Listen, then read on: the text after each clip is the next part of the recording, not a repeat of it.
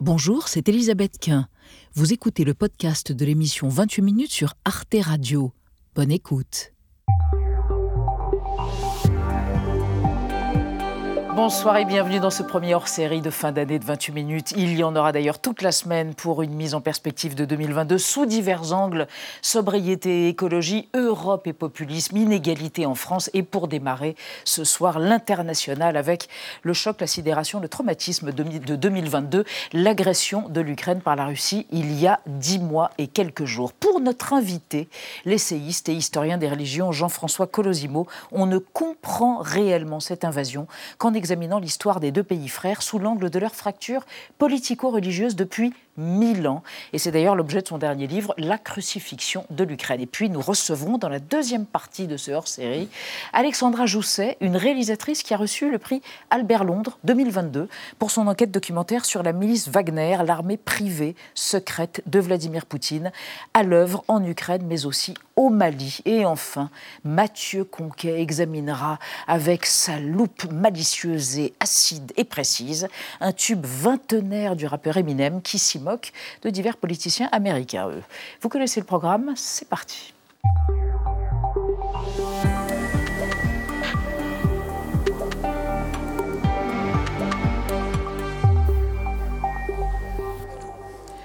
Oui, oui, buvez un peu de tisane, Jean-François Colosimo. Les fêtes étaient longues. Ah Bonsoir, bienvenue. On est ravis de vous recevoir. Je vous présente Nadia Dame. Bonsoir, bienvenue. Bonsoir, Nadia. et Benjamin Sportouche. Bonsoir, cher Benjamin. Jean-François Colosimo, dont est paru chez Albin Michel La crucifixion de l'Ukraine, mille ans de guerre de religion en Europe. On va en reparler évidemment dans un instant, mais je me permettre à l'historien des religions, à l'essayiste et à l'éditeur que vous êtes une question un peu personnelle. Dans les années 80, vous vous êtes converti à l'orthodoxie. Vous dites, j'avais un besoin de radicalité. Pourquoi cette conversion? Qu'est-ce que ça vous a apporté, Jean-François Colosimo? Alors d'abord, je dirais que dans le christianisme, peut-être contrairement à d'autres religions, il n'y a que des convertis. Vous savez, c'est Saint Paul sur le chemin de Damas. Mmh. Ah, ensuite, euh, évidemment, c'était une époque où moi j'étais foncièrement marqué par le christianisme, mais le christianisme occidental à cette époque-là, je dirais, s'abîmer dans une espèce un peu de, de conventionnalisme humanitaire, social, qui n'arrivait pas à satisfaire le jeune homme assez mystique que j'étais. C'est plus le cas malheureusement. Ah. Et l'orthodoxie, évidemment, elle avait pour elle ce qu'elle n'a plus aujourd'hui, c'est que c'était une église martyre, une église suppliciée. C'était une église qui, finalement, en raison de la coercition de l'histoire, avait été libérée de toutes les pesanteurs politiques, sociologiques, n'est-ce pas Elle était en fait dans ses vapeurs d'encens, avec ses icônes d'or, ses senteurs de myrrhe, elle était un univers véritablement totalement spirituel. Et donc je suis parti un peu euh, aller voir au mont Athos, puis ensuite au mont Sinaï, à Sainte-Catherine, ce qu'il en était euh, de cette vie spirituelle. Aujourd'hui, l'orthodoxie, malheureusement, mais on va voir peut-être que ça n'est pas l'orthodoxie, c'est euh, le visage terrible de ce patriarche Cyril. Kirill, vous avez parlé. Ah, on dit Cyril ou Kirill, qui bénit la croisade de Poutine. Mais il n'y a pas que cette orthodoxie-là. Euh, non, bien sûr. mais celle-là, elle est traîtresse, je dirais, véritablement, à toute l'histoire de cette Église russe qui a été marquée par un profond martyr. On retrouve Jean-François Colosimo après la mise au point d'Amira Swilem.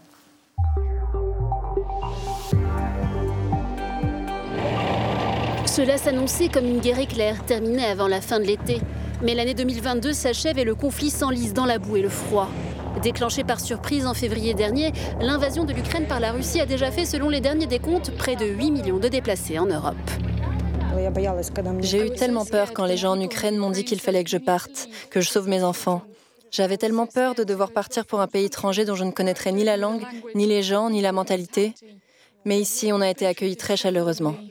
Accueil des réfugiés, approvisionnement en armes, reconstruction, l'Occident affiche un appui inébranlable à l'Ukraine, comme à la mi-décembre, lors de cette conférence de soutien à Paris. Les aides européennes et américaines permettent aux Ukrainiens de tenir tête aux Russes sur le terrain, allant parfois même jusqu'à les narguer. Comme ici, lors de la fête nationale ukrainienne en août, pour l'occasion des chars russes endommagés ont été déployés sur les artères principales de Kiev. Nous ne nous soucions que de notre terre. Nous nous battrons pour elle jusqu'à la fin. Nous avons tenu bon pendant six mois. C'est dur, mais nous avons serré les poings et nous nous battons pour notre destin. Chaque nouveau jour nous apporte une raison de ne pas abandonner. Malmenés sur le terrain, les Russes, dont l'ampleur des pertes reste très difficile à établir, ont dégainé l'arme du gaz, privant massivement les pays européens d'énergie. Et dans le même temps, le maître du Kremlin laisse planer la menace nucléaire. Nous avons une stratégie d'emploi de nos moyens de défense. Et nous considérons les armes de destruction massive, l'arme nucléaire, comme un moyen de défense. Cette stratégie est construite autour de ce qu'on appelle la frappe dite de représailles. Quand nous sommes frappés, nous frappons en réponse. Vladimir Poutine joue avec les nerfs des Occidentaux et surtout des Ukrainiens. Pénurie d'eau et d'électricité, certaines régions du pays craignent désormais des famines. La sale guerre à l'est de l'Europe est partie pour durer. Jean-François Colosimo, euh, vous expliquez dans la crucifixion de l'Ukraine qu'il faut se reporter à mille ans en arrière pour comprendre exactement ce qui se passe entre ces deux pays, la Russie et l'Ukraine, ces deux frères ennemis, ces deux pays frères. 988, c'est une date fondamentale? Oui, parce que c'est à ce moment-là, n'est-ce pas, que émergent les deux Europes que nous connaissons aujourd'hui, qui aujourd'hui sont encore plus étrangères l'une à l'autre qu'hier. Ces deux Europes, il y a deux polarités qui sont issues des invasions barbares. L'Empire romain est submergé. Et puis apparaît quoi? Aix-la-Chapelle, Charlemagne d'un côté, puis de l'autre côté, il y a Byzance, euh, Constantinople. Euh, l'Empire romain d'Orient. Et en fait, ces deux réalités vont devenir étrangères l'une à l'autre, mais elles vont à nouveau se confronter au IXe siècle pour la conversion. les Slaves, c'est ça Slaves, voilà. Ce peuple apparu euh, et qui a débordé de l'Asie euh, jusque dans les Balkans. et il faut les convertir. Et là, d'un coup, ces deux réalités vont se confronter, les Carolingiens, les Byzantins. Et puis, ces deux réalités vont se découvrir non seulement étrangères, mais opposées, opposées religieusement, politiquement. Et ces deux entités vont diviser les Slaves en deux, selon une ligne qui court de Riga là-haut à, Split, des pays Et qui passe par Kiev et l'Ukraine, c'est ça Qui divise l'Ukraine en deux, qui divise en fait d'un côté, vous voyez, les Polonais qui ont l'alphabet latin, qui sont catholiques, les mm. Biélorusses qui ont l'alphabet cyrillique, qui sont orthodoxes. Mais c'est vrai pour les Croates, alphabet latin catholique, les Serbes, mm. etc. Et puis elle passe au milieu et elle métabolise cette fracture en fait, en Ukraine, parce que vous avez un ouest qui est orienté vers la Pologne, où il y a des catholiques latins, mais aussi des catholiques de rite byzantin, c'est compliqué, un peu compliqué. Et de l'autre côté, vous avez le Donbass, qui est tourné traditionnellement vers la Russie, et qui se détourne aujourd'hui de Vladimir Poutine. Et c'est ce qui vous fait écrire page 202, cette guerre, cette invasion de l'Ukraine par la Russie, c'est une croisade pour la délivrance de Kiev. C'est ainsi qu'elle est vécue par Vladimir Poutine et par notamment ce fameux patriarche Kirill ou Cyril. Et vous évoquez aussi l'alliance du missile et de l'encensoir. C'est ça dont il est question Si ce n'est qu'ils ont un peu des intérêts divergents tous les deux. D'abord, il y a chez Poutine un paradoxe euh, nihiliste post-totalitaire c'est qu'il veut recouvrer le berceau natal de la foi des Russes, mais enfin, il s'acharne à le détruire. Vous voyez mmh c'est-à-dire détruire l'origine qu'on revendique, c'est pas le moindre paradoxe. Pour Kirill, l'enjeu est, Kirill qui revendique à tort l'hégémonie sur le monde orthodoxe. Kirill qui est le patriarche de Moscou et qui est un ancien KGBiste, hein, c'est ce que vous rappelez d'ailleurs dans lié au KGB et qui aurait pu honorer cette église des martyrs, parce que la Russie a connu, sous le pouvoir soviétique, le plus grand martyr de l'histoire chrétienne. Mais non, en 1991, il n'est pas encore patriarche, mais il choisit de s'allier en fait mmh. avec le nouveau pouvoir. Et en fait, le schéma, il est simple. C'est le parti bolchevique avait voulu détruire l'Église orthodoxe. Le parti n'est plus là. Mmh et l'Église revendique la place du parti et, va créer la nouvelle idéologie. Mais euh, vous parlez de Kirill, on parle d'un homme d'Église. Ce que vous nous dites, c'est qu'il a une responsabilité morale, voire pénale aussi, des crimes qui sont commis par Poutine aujourd'hui. Je l'ai demandé très tôt, euh, dès le début de la guerre, à ce qu'il soit traduit euh, devant un tribunal ecclésiastique pour être déposé, c'est-à-dire réduit à, rien de son état religieux qu'il déshonore. Ça, fermement, on va voir pourquoi. Mm-hmm. Et puis, deuxièmement, bien sûr qu'il doit être traduit devant le tribunal pénal dans une co-responsabilité ah, avec ah. Vladimir Poutine, puisqu'il apporte des motifs sacrés à la guerre criminelle de Poutine. Donc, en fait, il sacralise mhm. le crime. C'est ça qu'il comprend. Le crime. Mhm. Alors, ben, on va évoquer euh, avec vous, Nadia, et avec vous, évidemment, Jean-François Colosimo, euh, la désatanisation. c'est un terme qui est de plus en plus repris par Vladimir Poutine et par son entourage quant à l'intervention en Ukraine. Une diabolisation au sens littéral du terme, puisque on s'en souvient, au début de la guerre, Poutine disait vouloir dénazifier l'Ukraine. Aujourd'hui, il semble vouloir l'exorciser d'une certaine manière. C'est une rhétorique qui vise également euh, l'Occident. En septembre dernier, dans un discours assez halluciné, il avait dénoncé, je le cite, le satanisme pur et simple des élites de l'Ouest, le patriarche Kirill, encore lui, a proclamé Poutine combattant contre l'antéchrist. Le dirigeant tchétchène Kadyrov, qui lui est musulman, a déclaré, j'ouvre les guillemets, que la guerre contre l'Ukraine était maintenant un djihad contre le satanisme ukrainien. Et je cite également ce secrétaire adjoint du Conseil de sécurité russe qui voit des sectes partout en Ukraine et pour qui l'église de Satan s'est répandue dans toute l'Ukraine. Euh, comment comprendre ces mots-là? Est-ce que c'est encore une fois de la propagande? Ou Poutine croit-il vraiment mener une, une guerre sainte? Alors cette Ukraine, dont le nom signifie frontière, a été le lieu d'affrontement de tous les empires chrétiens, mais aussi de l'Empire ottoman, n'est-ce pas, euh, pendant des siècles, avec ce jeu de confession où effectivement on disait euh, nous catholiques nous allons extirper le schisme orthodoxe, nous orthodoxes nous allons Poutine reprend tout cela parce qu'il n'a plus l'idéologie communiste, mmh. n'est-ce pas? Et là, on voit qu'il y a une terrible faute quand même en Europe de certaines élites, c'est que pendant la période soviétique, c'était une certaine gauche qui niait le goulag. Mm. Et là, on a vu une certaine droite, mm. en fait, s'halluciner complètement sur ce prétendu défenseur de l'Occident chrétien, des valeurs de la famille, de la tradition, contre la décadence occidentale, la corruption occidentale. Donc, la vérité de l'affaire, c'est que la véritable religion de Poutine, et, Kirill le suit là-dessus, c'est le manichéisme. Vous savez, cette mhm. forme mentale où il y a des le forces noir. Du bien et des forces du mal. Le, noir, le, blanc, le noir, vous êtes l'autre, donc vous êtes le mhm. noir, vous ne méritez pas d'exister, il faut vous détruire, il faut purifier le monde de votre existence, et de préférence par une apocalypse de feu. Hein, cette dimension apocalyptique. Alors évidemment, on a là une espèce de complète euh, illusion, un rideau de fumée créé par Kirill pour servir Poutine. Mmh. Et on entend par exemple Kirill euh, déclarer que les soldats mobilisés se vont mourir comme martyrs sur le front, seront absous de, euh, de leurs péchés et partiront au paradis.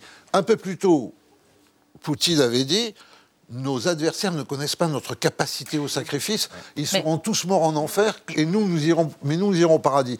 C'est le langage de la terreur. Jean-François C'est le langage d'Oussama Ben Laden. Vous dites c'est le langage de la terreur et du terrorisme. Vous vous étonnez dans cet essai de l'étonnement des Occidentaux par rapport à euh, l'impérialisme survivaliste, euh, nihiliste de Vladimir Poutine, et vous dites même la différence entre l'État islamique et l'État poutinien, c'est 6555 ou 6255, je ne me souviens plus, au nucléaire. Bien sûr, Cette analogie est, à ce point valable?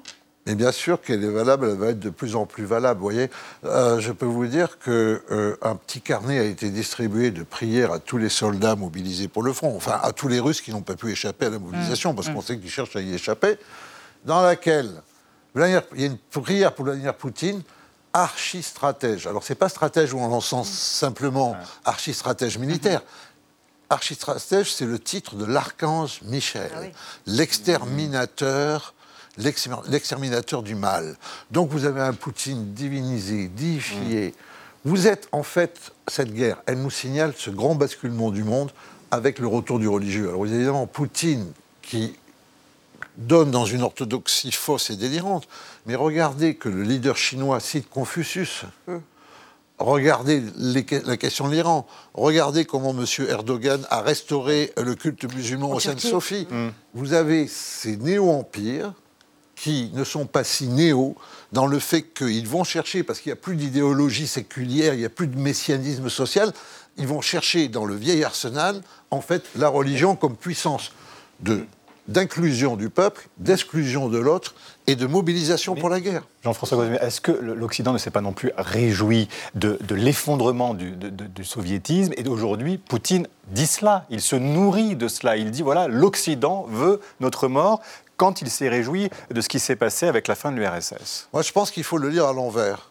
C'est-à-dire qu'à l'inverse de ce que dit Poutine, vous savez, c'était un peu une habitude, quand on lisait quelque chose dans la Pravda à l'époque soviétique, il suffisait d'inverser pour avoir à peu près la réalité. Bon, là, on en est là. C'est-à-dire que non, ce qui s'est passé, c'est que nous n'avons pas forcé les anciens pays de l'Est à faire leur travail sur le communisme, et nous ne l'avons pas fait nous-mêmes, puisqu'on avait quand même un peu des mmh. Soit véritablement actives à travers les États qui avaient permis, qui avaient mis l'URSS sous perfusion économique à la fin. Vous dites d'ailleurs il aurait fallu un Nuremberg du, communisme. Il aurait fallu un Nuremberg du communisme. Hum. Et si vous voulez, si vous regardez la séquence, il n'y a rien de nouveau en, le 24 février de, 2022, c'est plutôt la suite du fait que rien n'a été vraiment résolu en 1991. Et d'ailleurs, en 1991, l'Ukraine, ce n'est pas la première guerre sur le vieux continent. Vous avez eu la guerre des Balkans, elle a éclaté tout de suite, à part que c'était plutôt une guérilla. Et, ça a été sanglant, atroce, cruel, mais ce n'était pas cette guerre conventionnelle sur un pays immense avec des missiles, etc. On a été moins frappés.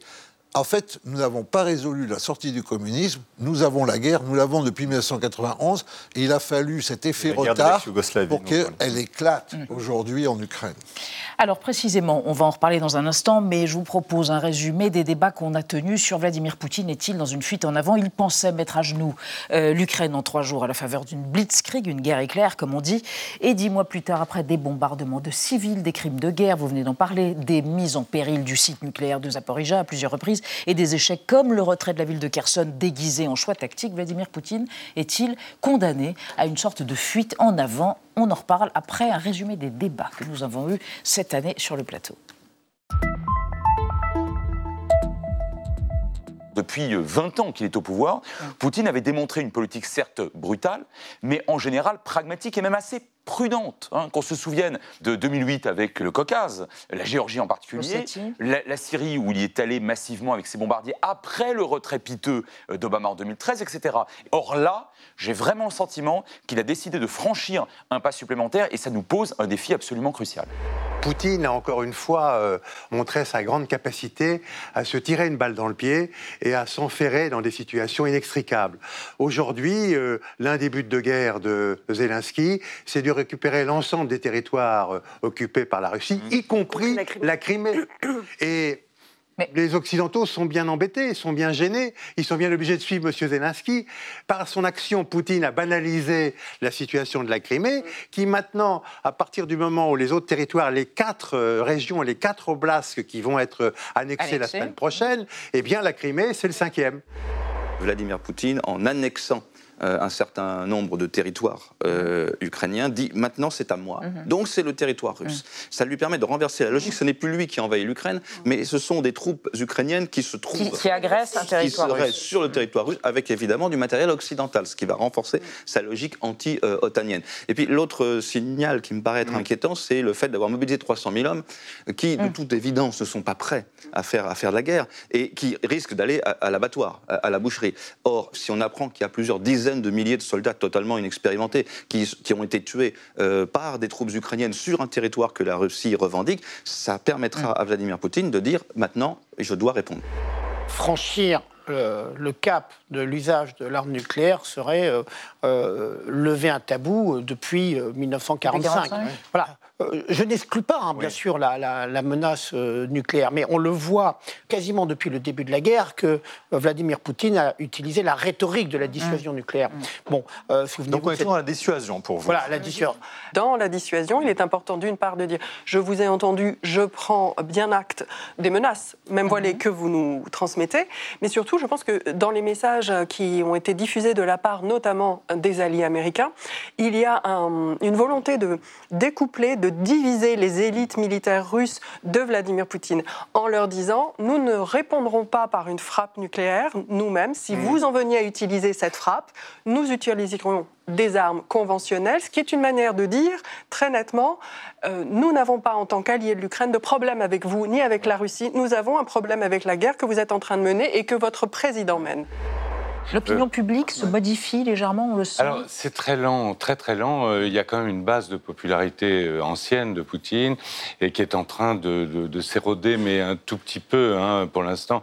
Mais sur le fond, moi je pense que les Russes, le peuple russe ne pardonnera pas à Poutine d'avoir euh, cassé la relation avec les Ukrainiens, d'avoir parce que là c'est avec le frère ukrainien, c'est ça Bien sûr, avec les frères ukrainiens, comme il le disait lui-même. Donc, et ça, je pense qu'il le paiera à un moment ou à un autre. Jean-François Golozibo, vous venez de faire la grimace à propos de cette idée que le peuple russe ne pardonnera pas à Poutine d'avoir fracturé sa relation immémoriale, donc euh, multiséculaire avec le peuple ukrainien. Vous n'êtes pas d'accord? Écoutez, euh, nous sommes aujourd'hui face à une vague d'émigration russe qui dépasse celle de 1917. Mhm. En un siècle, pour la deuxième fois, ce pays est vidé de ses élites. Les élites sont en prison ou à l'étranger ce qui reste du peuple est lobotomisé hmm. par la substitution qu'a opéré Poutine entre la mémoire du goulag et la mémoire de la Grande Guerre patriotique, donc l'appel au sacrifice. Ils subissent une propagande insensée, hmm. sont privés de moyens d'information, la seule information qu'ils ont est totalement folle et euh, totalement euh, déformés. Les Russes d'aujourd'hui, ceux qui sont en Russie, dans le fin fond de la Russie, mais le fin fond de la Russie commence très tôt, dès qu'on sort de Moscou, Pétersbourg, Ekaterinbourg, enfin quelques grandes villes, ils sont persuadés que le monde entier leur en veut, qu'on veut les détruire et qu'il n'y a que Poutine comme, comme, comme rempart. Alors évidemment, il y a une contre-opposition qui naît grâce aux femmes. Les femmes ne veulent pas voir leur mari les mères de soldats, les mères de soldats. Pas que les mères de soldats aussi, euh, les femmes qui voient leur mari partir, recrutés, mobilisés. Leur mari les appelle, leur dit j'ai même pas un gilet pare-balles. Elles vont au marché noir acheter des gilets pare-balles. Elles commencent à être dans l'inquiétude. Ça, ça c'est un véritable mouvement. C'est pas un mouvement idéologique, c'est un mouvement en fait quasiment viscéral. Mais il joue aussi Poutine sur le nationalisme russe. Il, agite ça chez euh, ses concitoyens. Il leur dit voilà, je, cette grande Russie, elle vous appartient et je vous garantis la sécurité. Voilà aussi le discours qu'il leur tient. Oui, il leur dit surtout euh, nous sommes menacés de mort par, un Occident, qui, de toute façon, a deux façons de vous faire mourir. Euh, d'une part, corrompre vos traditions mhm. familiales, enfin, etc tout ce faux discours, parce que la Russie est dans un état moral désastreux à cause de Poutine, n'est-ce pas? Donc il n'y a rien à envier. S'il y en a qui pensent que la Russie c'est un pays intègre où ils vont faire fleurir des vertus, qu'ils aillent y vivre euh, un peu de temps et ils retourneront très vite, n'est-ce pas? C'est un pays dans un désastre moral total. Et puis deuxièmement, il leur dit non, non, ça y est, cette fois-ci, l'OTAN veut notre mort. Et donc, vous avez là, en fait, quoi, typique de ces régimes, comme je disais, Chine, Inde, Iran, etc., un réflexe survivaliste. Il faut survivre. Il faut survivre parce qu'il y a des ennemis partout. Et ce réflexe survivaliste, il va d'un coup employer quoi Une méthode revivaliste. Mm. Il faut que nous revenions à nos mm. origines mm-hmm. pour survivre, pour être forts. Mm. Et il organise une amnésie nationale totalement, puisque la, fermeture de Mémorial, vous savez, cette grande ONG très courageuse en tout mm. cas, euh, qui était partie sur collecter les archives du Goulag et qui est devenue la seule ONG euh, en défense des droits de l'homme. Et qui a reçu le prix Nobel de la paix. Absolument. Elle a, été, elle a été fermée par Poutine quelques jours avant la guerre d'Ukraine. Mm. Et ça, c'est clair. C'est crime contre crime. Mm-hmm. C'est-à-dire, vous voyez, euh, on va commettre de nouveaux crimes, donc on ne va pas parler de ceux du passé. Et puis vous savez très bien aussi qu'il a transformé cette manifestation spontanée des Russes après la fin du communisme, qui devait se rendre pour défiler, pour célébrer la grande guerre patriotique, des millions de morts. Ils montraient les photos de leurs aïeux pour dire c'était réel, c'est ma famille qui a souffert. Il en a fait une espèce de grande opération de transfusion du sang des disparus dans le sang des vivants pour repartir dans la lutte. La lutte finale. Encore une fois, on a affaire à un cerveau de tchéquiste. Jean-François, tchéquiste, c'est-à-dire les ancêtres du KGB. Hein, euh, comment comprendre euh, la position de la Turquie, euh, dirigée par M. Erdogan, qui est plutôt musulman, voire islamiste, et qui se pose en un intermédiaire possible? Vous, vous expliquez dans votre essai que finalement, il y a eu tellement de, règles de guerre russo-ottomane qu'ils se connaissent bien. Mais après tout, il y a eu tellement de guerres franco, enfin russo-napoléoniennes, que la France aurait pu être un intermédiaire eh aussi. Et d'ailleurs, c'est peut-être pour ça que Macron parle avec Vladimir Poutine. Et fait-il bien de vouloir continuer? À parler Alors, je crois il y a deux questions en une. D'abord la Turquie, ensuite Il y a deux questions en une. La première, elle est assez simple, c'est que euh, l'Empire romain d'Orient, Byzance, c'est la partie occultée de notre propre histoire. Bon, parce qu'il fallait qu'on soit en filiation directe, et que nous, on sentait quand même un peu des barbares, enfin, etc. Donc ça a été mis totalement de côté. les deux, il y a deux héritiers à cet empire byzantin. Par la civilisation, c'est l'empire ottoman, ce sont les Turcs. Pourquoi? Je vous donne une simple raison. Allez en Turquie, toutes les mosquées sont sur le modèle de Sainte-Sophie. Point barre. Par la civilisation, c'est clair. Par la religion, c'est la Russie. Ils ont une dispute entre eux que nous ne comprenons pas, puisque nous, nous pensons au-dessus de la dispute, alors que nous sommes aussi dedans, n'est-ce pas? Hein c'est ça que je veux dire. Et ils ont une longue fréquentation. Ensuite, il y a quand même la fraternisation obligée quand même de deux satrapes, si vous voulez, qui se comprennent très bien sur leur cynisme, sur leur culte de la force. Avec Erdogan, oui. Euh, Erdogan et Poutine. Donc, Erdogan et Poutine. Voilà. Quant à euh, Alors, Emmanuel Macron, ben, je vous dirais, euh, excusez-moi, mais qu'est-ce que vous voulez S'il veut être informé sur ce que dit et pense Poutine, il a deux choix. Il a un simple choix. Mm. C'est soit il l'appelle, soit il demande à Joe Biden ce que Poutine dit à Joe Biden. Moi, je préfère pour la France quand même qu'on soit directement informé plutôt qu'on dépende de l'information américaine. Le rôle du pape François Exactement. On, a vu, on, a vu, ces larmes euh, au début décembre à l'évocation de cette guerre. J'allais vous dire, est-ce que c'est le symptôme de son impuissance?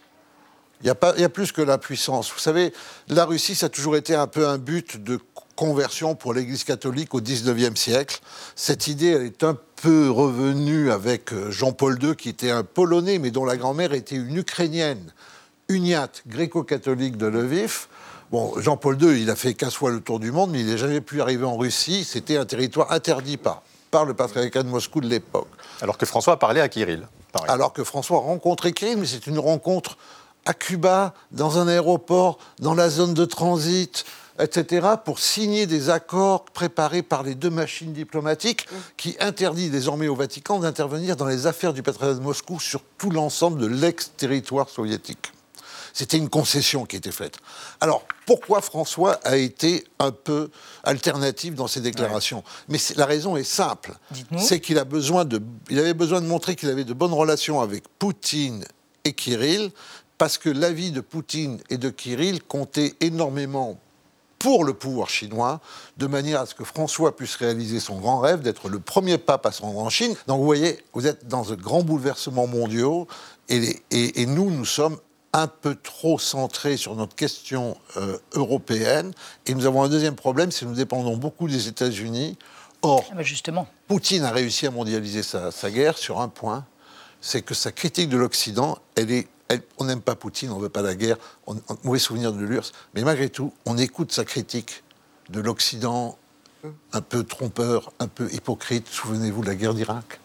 Mm. Et euh, au Proche-Orient, en Afrique, en Asie, cette critique, elle retentit, ce qui explique beaucoup d'abstention à mm. l'ONU. Dans les pays africains De pays euh, de l'hémisphère sud.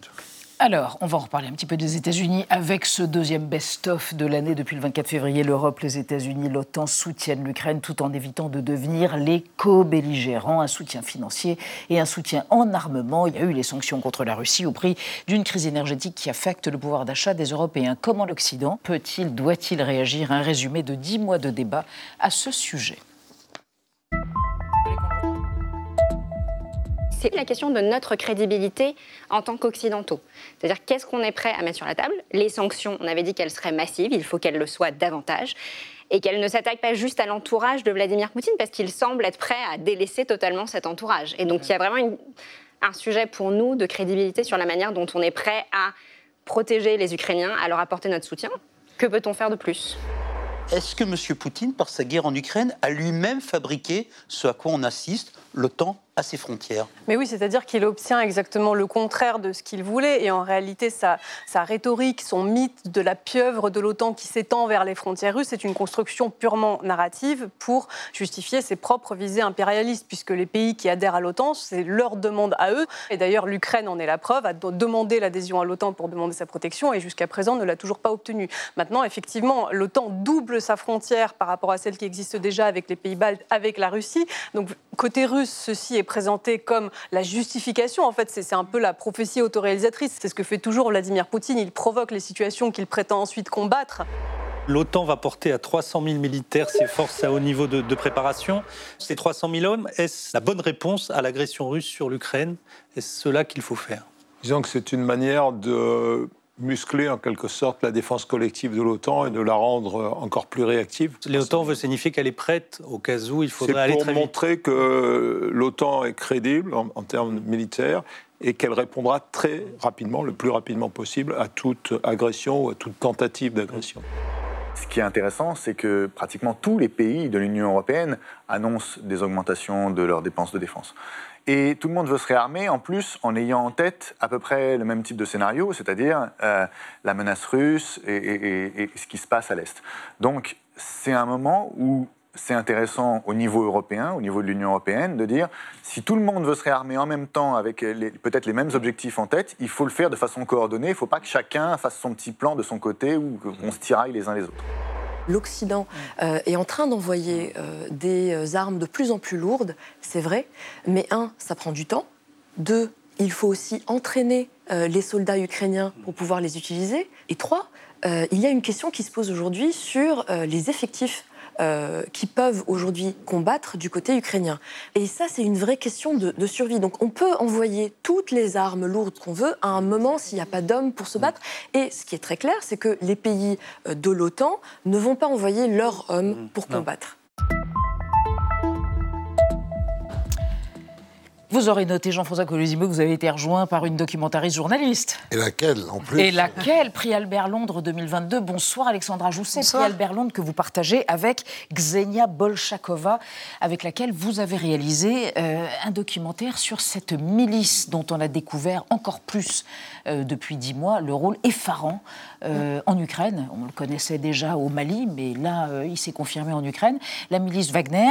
votre film L'armée secrète de Poutine a été diffusé chez nos amis de France 5 euh, au début d'année. Euh, combien de gens, combien de miliciens Est-ce qu'on a une idée précise de la surface humaine de cette milice effroyable? En fait, c'est compliqué de répondre à cette question parce que, évidemment, alors maintenant, elle n'est plus du tout secrète. Au moment où on a fait le documentaire, on l'avait appelée l'armée de l'ombre. Maintenant, c'est plus l'armée dans la lumière. Mais euh, au moment, donc en février jusqu'en décembre l'année dernière, on pensait qu'il y avait jusqu'à 10 000 hommes qui étaient passés dans les rangs de Wagner. Euh, c'était à peu près ça, entre 8 500 et, 10 000 hommes. Aujourd'hui, évidemment, c'est beaucoup plus compliqué parce que, euh, comme le, le, chef de cette milice, Evgeny Prigogine, va carrément recruter dans les prisons en Russie euh, on parle de 10 000 à 25 000 hommes qui auraient été recrutés dans les prisons en Russie pour être envoyés sur le front ukrainien. Donc, euh, c'est difficile aujourd'hui d'avoir vraiment un, un, assez large combien ils sont. Mais on a envie de vous arrêter tout de suite, parce que, enfin, vous arrêtez au sens, euh, arrêtez votre discours, parce que justement, recruter dans les prisons, comment faire par rapport, je veux dire, à l'État russe et au système judiciaire? Bah, Avec l'aval de l'État russe? Mais en fait, ça montre exactement tout, tout le système Wagner. C'est-à-dire que nous, ce qu'on avait voulu démontrer dans notre film, et ce qui maintenant apparaît au grand jour, c'est à quel point Wagner est une succursale du ministère de la Défense russe. Quelqu'un le dit hein, d'ailleurs dans le documentaire. Ouais, voilà, c'est un des anciens de Wagner. C'est dit, c'est une, une, filiale. Et à ce moment-là, quand il le dit, c'était vraiment révolutionnaire. C'était fou qu'ils le disent. Et aujourd'hui, on se rend compte à quel point ils sont vraiment une filiale. Ils ont l'autorisation et l'aval pour aller recruter dans les prisons. Euh, mais Evgeny Prigogine parle au nom du ministère des Armées, euh, fait ses déclarations. Enfin, je veux dire, il est. Euh, et d'ailleurs, il voudrait lui-même être à la place de, de Shoigu, le ministre de la il Défense. Il a des ambitions politiques, il le dit? Il le dit maintenant. Alors, il y a un an ou il y a deux ans, quand nous-mêmes, certains nous avaient dit que potentiellement il aurait des ambitions politiques parce qu'il avait présenté et financé certains candidats à des élections locales, euh, on se disait que lui n'aurait pas d'ambition personnelle. Là, il vient de créer son parti, mm. enfin, d'annoncer qu'il allait se présenter personnellement à des élections. Mm. Mais ça veut dire qu'aujourd'hui, Vladimir Poutine ne peut pas nier qu'il y a un lien direct entre cette milice et lui, puisque euh, Prigogine lui-même dit bah, voilà, je reconnais, je suis à la tête de Wagner. D'ailleurs, il vient d'inaugurer un siège en grande pompe euh, à Saint-Pétersbourg. Donc il y a un lien, il est avéré maintenant. Tout à fait, mais j'ai l'impression que c'est quand même aussi un peu une technique russe, cette idée de dire euh, c'est pas nous, c'est pas nous, c'est un peu les petits hommes verts en Crimée. En Crimée. C'est-à-dire cette mm. idée de dire non, mais c'est pas nous, on connaît pas ces gens-là. C'est le déni plausible. voilà, le, déni plausible, exactement. Et puis finalement, quand ça marche ou quand c'est utile à la cause, ben, on les reconnaît. Euh, mais oui, effectivement, pendant deux ans, Vladimir Poutine avait dit nous n'avons aucun lien. Nous... En fait, le discours avait changé. Parce qu'au début, il mm. disait nous n'avons aucun lien, nous ne savons même pas ce qu'est Wagner. Et à propos du Mali, le, ministère, le ministre des Affaires étrangères, Sergei Lavrov, il y a quelques mois, avait commencé à dire ah, on connaît Wagner, on sait ce que c'est, mais on n'a pas de lien avec eux. Donc déjà, ils avaient un peu changé leur discours. Mais vous dites, alors attendez, qu'est-ce que c'est les petits hommes verts en, Crimée? Vous avez dit quelque bah, chose, on n'a pas rebondi, et après on va revenir à Wagner. Les petits hommes verts, c'était que la Crimée s'est retrouvée d'un coup avec des tas de soldats russes qui ne portaient pas d'insigne, qui étaient censés ne pas être reconnaissables, mais qui étaient en uniforme vert. Juste un mot, Navalny, le grand dissident, euh, a pris une peine supplémentaire. Il a été condamné pour avoir affirmé que Wagner était en fait, ce que vous dites, vous avez démontré et prouvé, une dépendance du ministère des Armées. C'était avant que Prigogine l'admette. Mais la peine de Navalny n'a pas été révisée, bien sûr.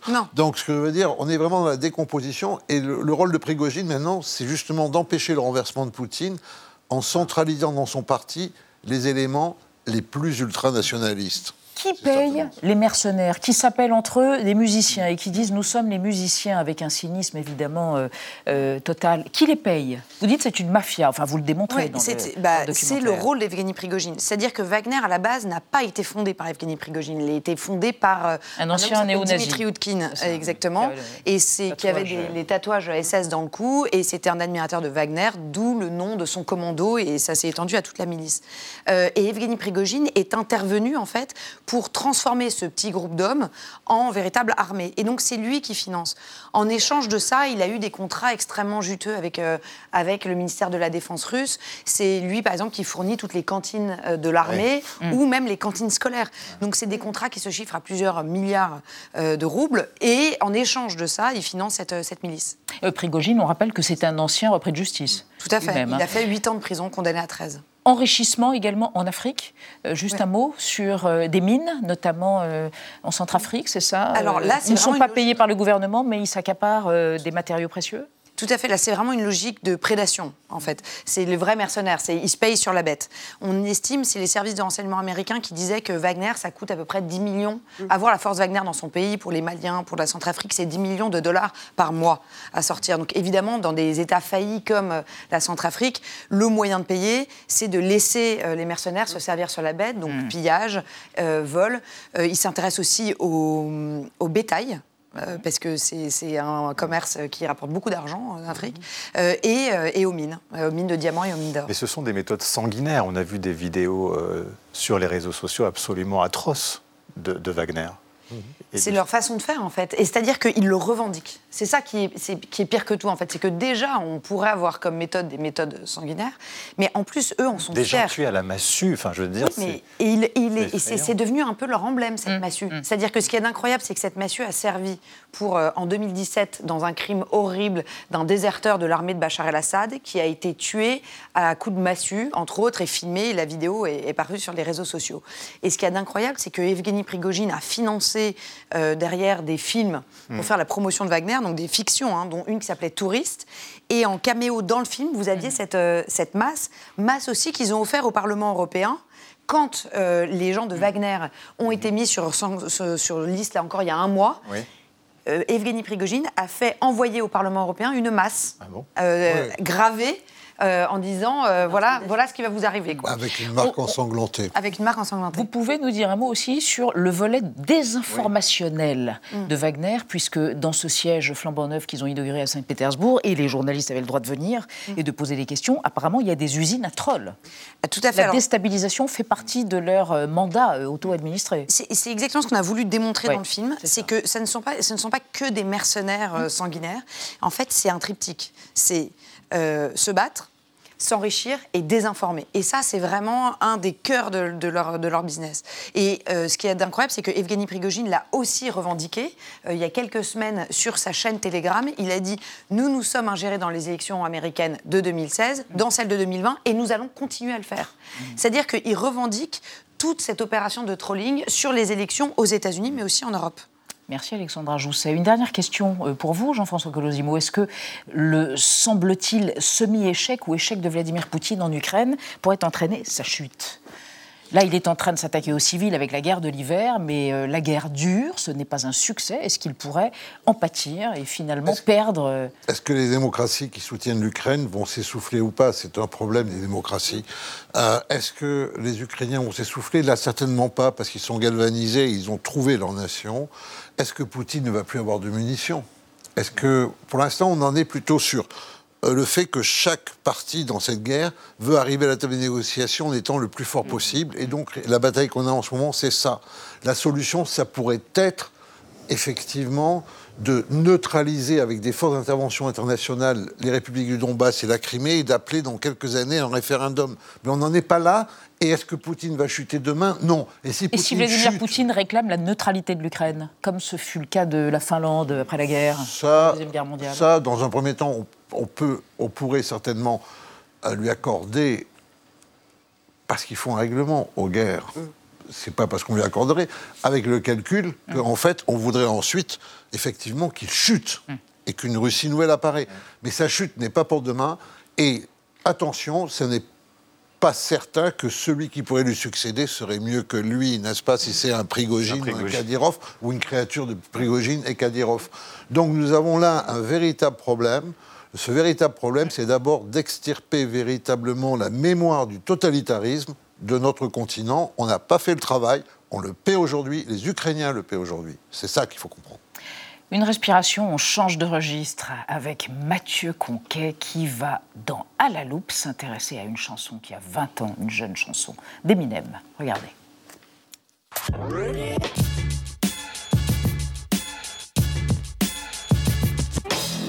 À la loupe aujourd'hui, un vide à remplir, Without Me. En 2002, le rappeur de Détroit Eminem publie l'un de ses textes les plus ravageurs, truffé de rebonds et d'échos, Without Me. Conçu comme une tribune au vitriol et porté par son double maléfique The Real Slim Shady, Eminem multiplie les attaques insolentes et les références codées. Il se compare même à Elvis.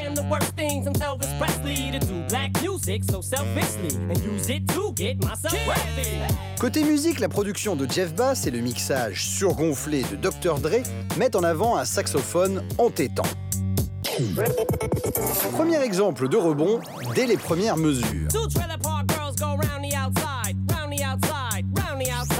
Cette petite boucle entêtante est tirée d'une square dance, une danse carrée traditionnelle des Appalaches en Amérique du Nord. Elle apparaissait déjà dans un des premiers morceaux de rap.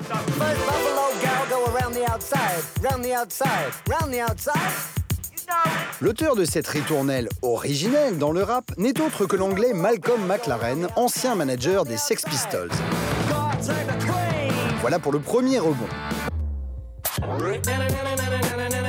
Mais c'est une autre phrase d'Eminem, un peu plus loin, qui va en faire bondir plus d'un et générer bon nombre de boucles et de détournements.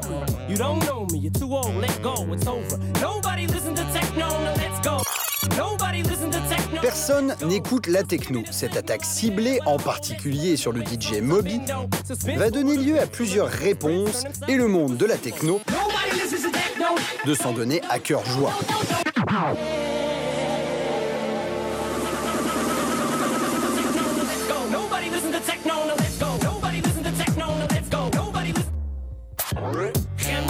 Comme quoi, dans le rap ou ailleurs, les bons mots, c'est comme un boomerang. Ça fait des booms et des bangs. Yeah. Merci Mathieu Conquet. Et merci Alexandra Jousset. Je rappelle, prix Albert Londres 2022 euh, avec Ksenia Bolchakova, bien sûr, pour votre documentaire Wagner, l'armée de l'ombre de Poutine. Et merci Jean-François Colosimo. Nous renvoyons à votre bouquin, votre essai absolument passionnant, La crucifixion de l'Ukraine, Milan de guerre de religion en Europe, chez Albin merci Michel. Merci encore. Merci de votre fidélité. À demain. On se retrouve pour un hors-série écologie et sobriété avec la philosophe et éthologue. Elle est géniale. Vinciane Després. On quitte avec une des chansons de l'année, Kingmaker, Tammy Nielsen. Tchuss.